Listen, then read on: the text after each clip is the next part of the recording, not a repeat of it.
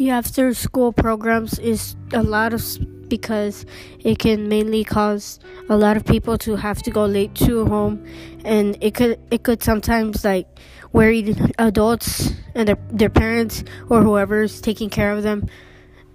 mainly because it's it's like late in the dark like around 6 p.m. and it gets really dark outside especially in the winter